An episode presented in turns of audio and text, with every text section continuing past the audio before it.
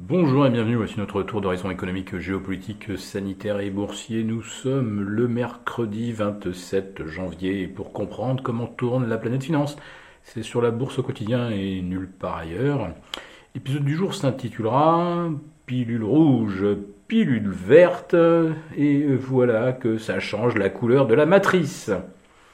Alors lundi, euh, les marchés étaient euh, en plein sell-off, euh, un véritable vent de panique sur les technos, les valeurs affichant des PER supérieurs à 50, des valorisations de 10, 15, 30 fois le chiffre d'affaires.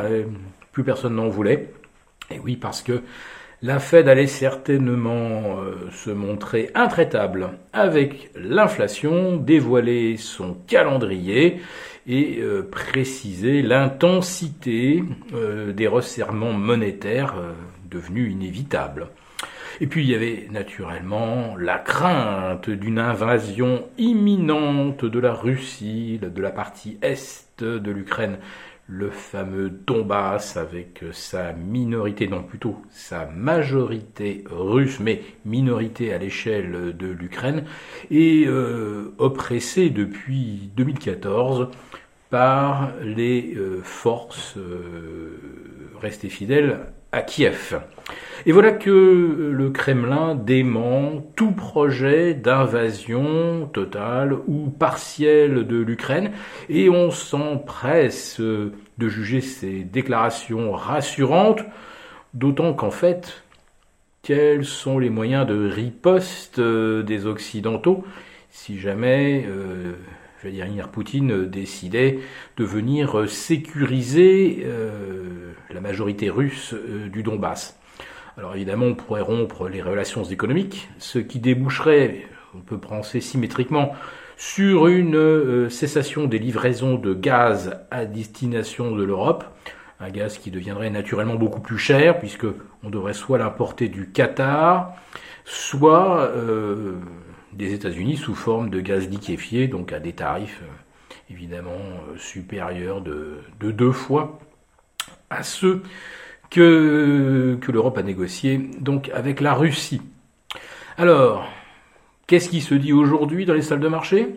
Eh bien que la Fed pourrait se montrer en fait assez évasive parce qu'après 10% de baisse du S&P, moins 15% du Nasdaq, moins 20% sur le Russell 2000, eh ben euh, ça y est, euh, la correction elle, elle est faite, hein, euh, pas besoin de stresser davantage les marchés, ils ont, ils ont fait ce que la Fed espérait probablement.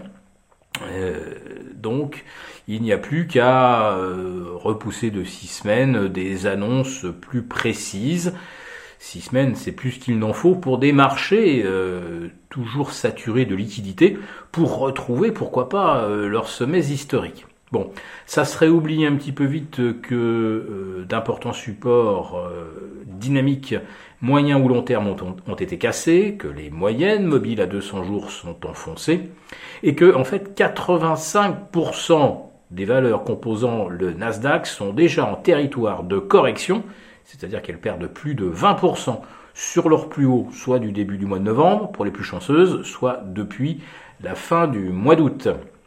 Et on compte euh, bon nombre de valeurs, plus d'une centaine, euh, avec des écarts de moins, de, moins 50% par rapport à leur récent sommet. les exemples les plus connus sont naturellement euh, Netflix et PayPal. Voilà, donc le Nasdaq n'a tenu que grâce aux GAFAM. Et euh, si on veut tenir, si on veut tenir les supports, notamment préserver les 13 000 sur le Nasdaq, eh bien la Fed sait ce qu'elle a à faire. Fournir suffisamment de liquidités aux gérants pour qu'ils réaccumulent euh, des Amazon, de l'Apple, euh, de l'alphabet ou du, Tesla. Alors Tesla, on attend les résultats aujourd'hui, je crois qu'Apple c'est demain. Euh, si on est déçu, alors là franchement, je ne vois vraiment plus ce que la Fed pourrait faire pour empêcher le dégonflement de la bulle boursière avec ses valorisations donc euh, supérieures, je crois avoir lu ça, supérieures de 30% aujourd'hui par rapport au pic de euh, mars 2000. Je parle des valeurs du S&P 500. Donc même après avoir reperdu 10%, elles sont encore valorisées 30% au-delà des précédents records historiques.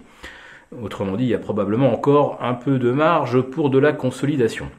Donc comme je le disais hier, on a un rebond, un rebond de chat mort, ça peut être des rebonds très violents. Euh, le Nasdaq peut très bien repasser de, de 13 à 14 000, ça fera plus de 7%. Le CAC 40 vient de faire une, une directissime 6008 7020.